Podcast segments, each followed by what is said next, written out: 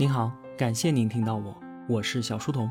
我的节目首发平台是在小书童频道微信公众号，小是知晓的小，在公众号里回复陪伴，可以添加我的个人微信，回复小店可以看到我亲手为您准备的最好的东西。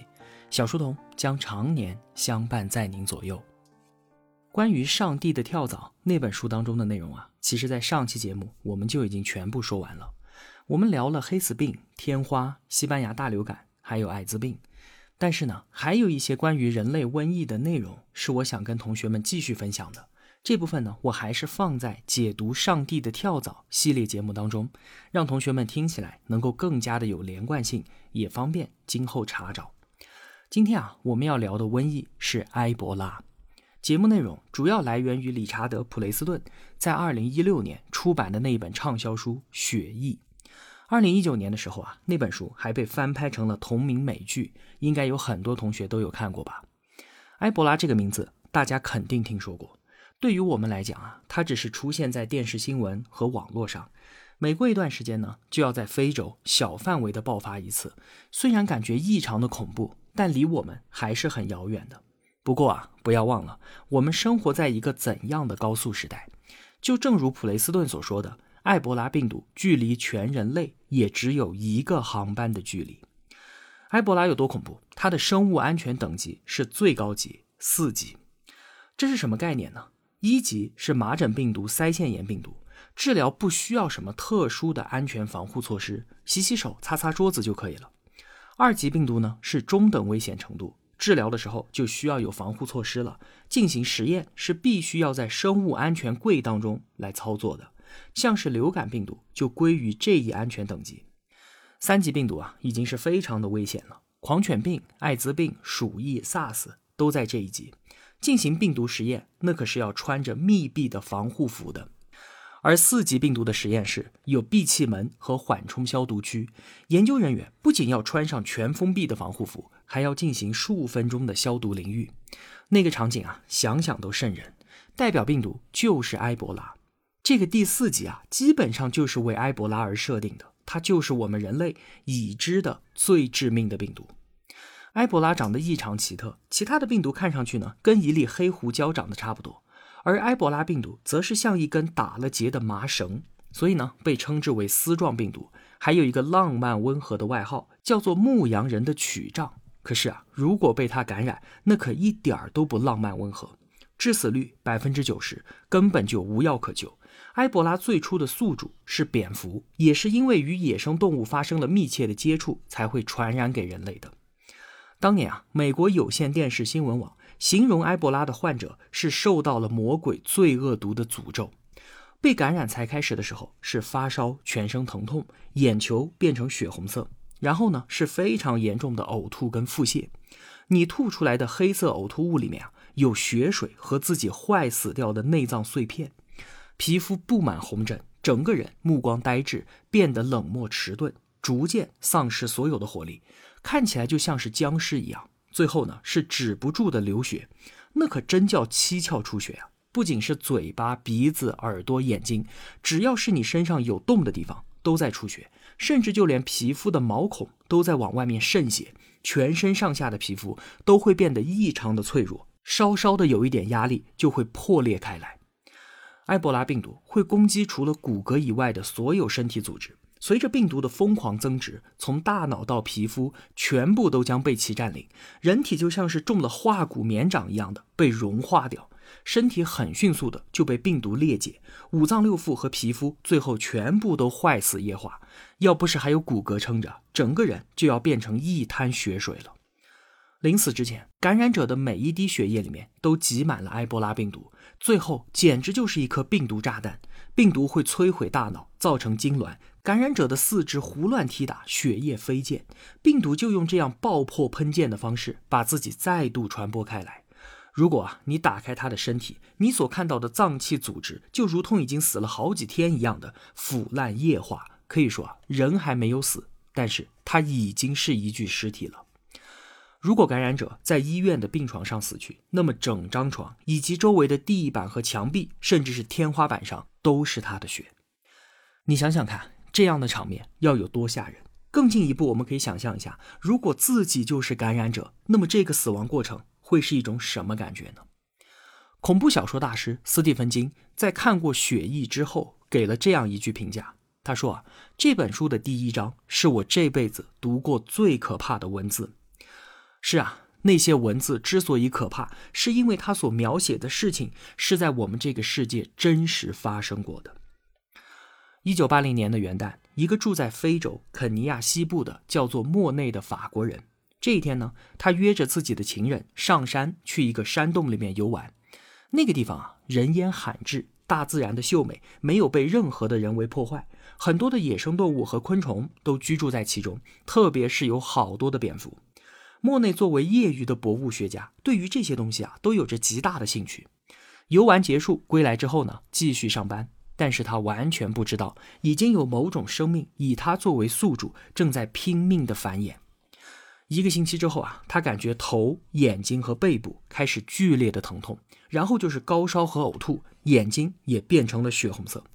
他就近到医院看病，但是医生完全不知道他是得了什么病，只知道看起来挺严重的。于是呢，建议他换一家大的医院再去看一看。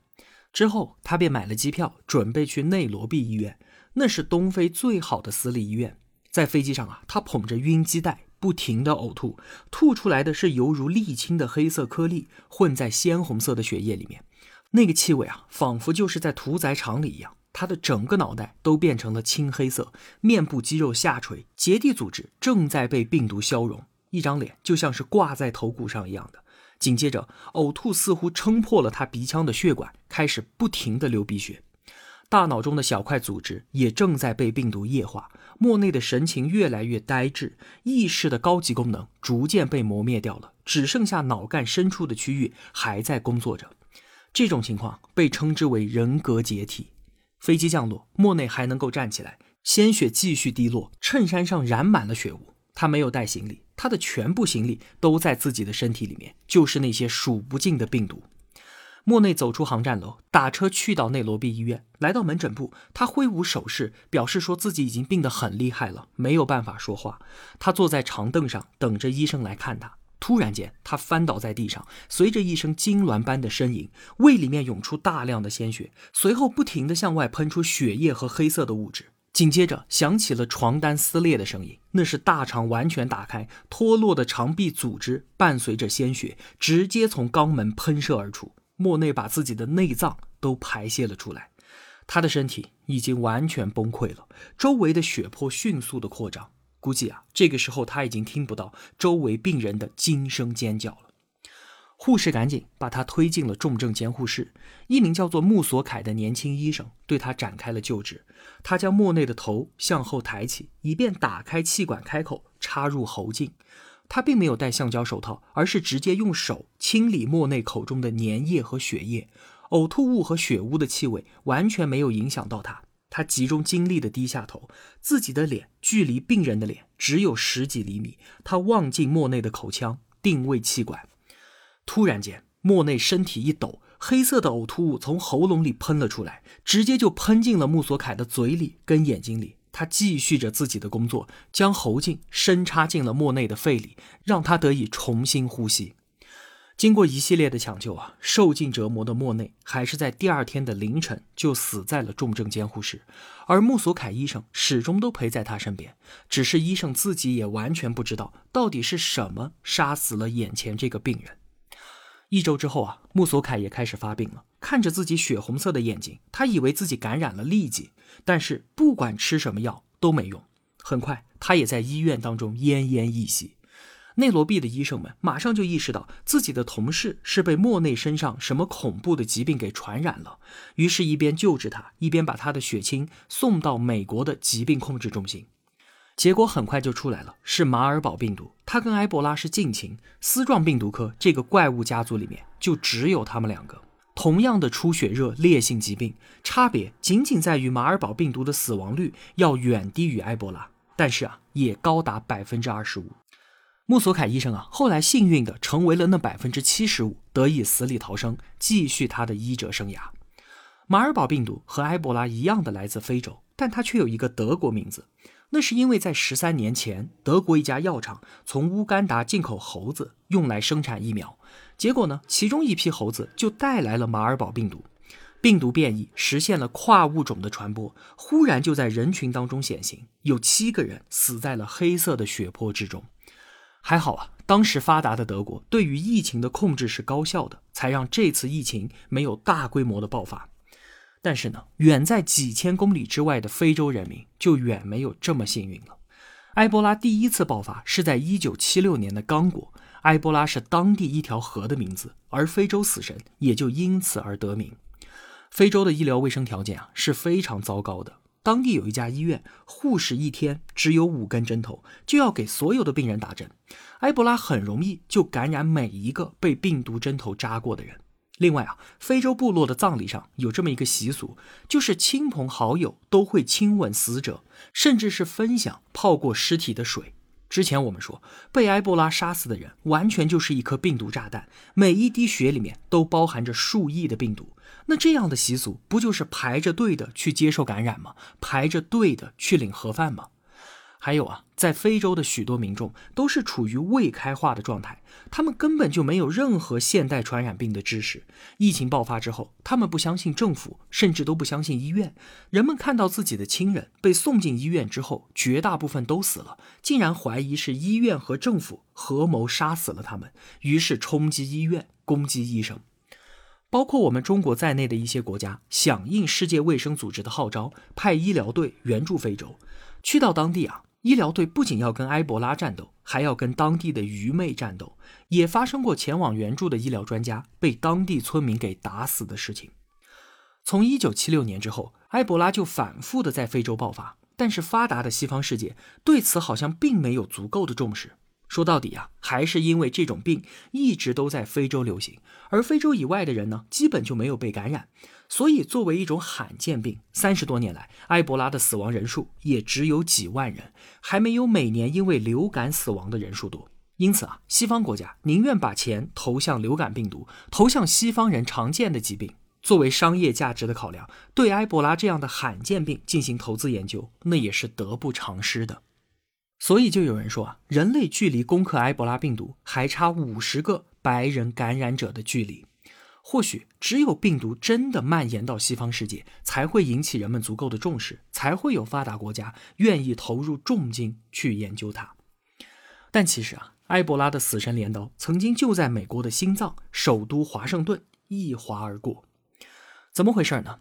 一九八九年，就在华盛顿郊区的雷斯顿小镇上。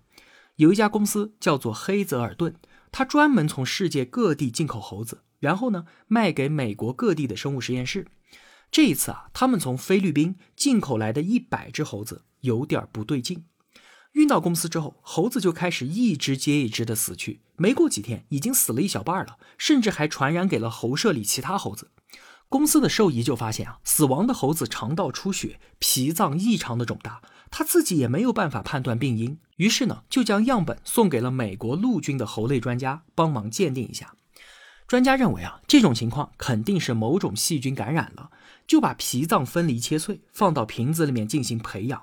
他还跟同事开玩笑的说：“幸好不是埃博拉，不然大家可就都没了。”一段时间之后，培养液变得非常的浑浊，这种情况往往就是由于微生物感染。他和另外一个同事就打开瓶子扇闻了一下。但是什么气味都没有，他们也觉得很奇怪。如果是被细菌污染的话，那会有特殊的气体散发出来。于是呢，他们就用电子显微镜来观察样本，惊讶地发现，细胞当中密密麻麻地塞满了长条状的病毒，就像是一个个装满了绳子的水桶一样。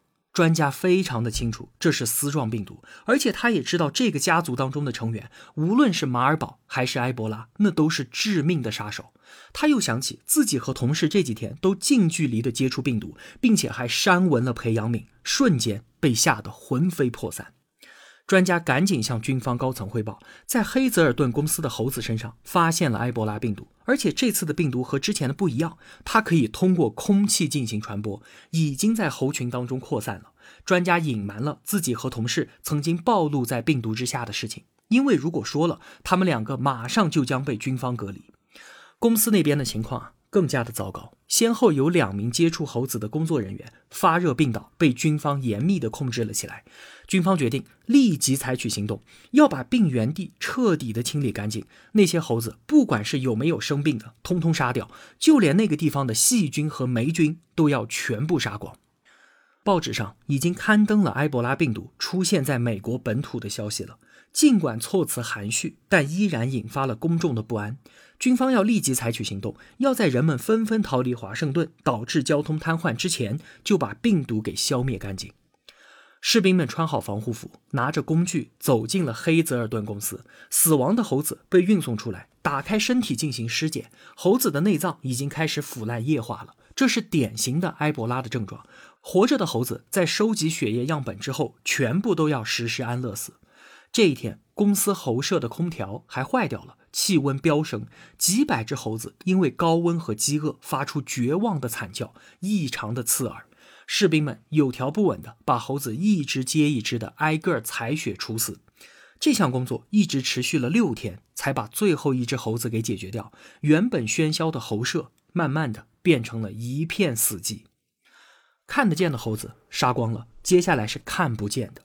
士兵们用次氯酸钠溶液擦洗整栋喉舍大楼，再把楼中的所有门窗和排风口全部用胶带封住，拿来三十九口电煎锅倒入消毒药品，熏蒸了三天三夜，为的就是杀死所有的微生物。经过这样一番处理，这里就变成了全世界唯一一个没有任何生命存在的建筑物。最后怎么样了呢？删闻过病毒培养液的那两位专家并没有发病，而被军方隔离的两位公司员工呢，确实感染了埃博拉病毒，但是他们并没有因此而丧命。病毒在他们身体里面增殖之后就消失了，两个人就像是得了一场重感冒，然后恢复了健康。经过科学家的研究，这是埃博拉病毒的一个亚种，后来就被命名为雷斯顿埃博拉亚型。它可以通过空气进行传播，但是对于人类不具有很强的杀伤力。在非洲肆虐的埃博拉病毒，为什么在菲律宾群岛会有一个性格温和的表亲呢？为什么雷斯顿埃博拉会将猴子置于死地，而偏偏放了我们人类一条生路呢？这些问题的答案啊，我们目前都不得而知。埃博拉之所以没有在全球爆发，主要原因还是因为它实在太过于凶残了，致死率太高了。感染病毒之后，在发病之前，它是没有传染性的；而一发病，宿主迅速的就被杀死了，这就极大的限制了病毒的传播。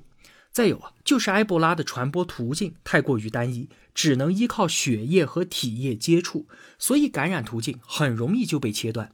但是，可以通过空气传播的雷斯顿亚型，可能是更需要我们警惕的，因为虽然它目前还不会使人类发病。但如果有一天它发生了变异，对我们人类也露出了獠牙，而且还能通过空气快速的扩散，那无疑将给我们带来巨大的灾难。在《雪衣》那本书的最后啊，作者反思了病毒的来源问题。他说，艾滋病、埃博拉和其他雨林病原体的显现，无疑是热带生物圈遭到破坏的自然结果。热带雨林是全世界最深的物种储备池。同时呢，也是最大的病毒储备池，因为其中的所有活物都携带病毒，而病毒一旦脱离之前的生态系统，往往就会在人群当中波浪式的传播，仿佛是正在衰亡的生物圈的回响。从这个意义上来说呢，病毒是地球启动的针对人类的免疫反应，人类的泛滥对于生态的破坏就像是一种感染，混凝土的坏死点遍布全球。欧洲、日本和美国就犹如癌症的烂肉，挤满了不停复制的灵长类动物。人类部落的无限扩张和蔓延，很有可能将给生物圈带来大灭绝。而地球察觉到了人类的活动，并且开始发挥作用了。艾滋病、埃博拉，说不定只是大自然清除行动的第一步。好了，今天我们就聊这么多。如果我有帮助到您，也希望您愿意帮助我。我用跨越山海的一路相伴，希望得到你用金钱的称赞。我是小书童，我在小书童频道与你不见不散。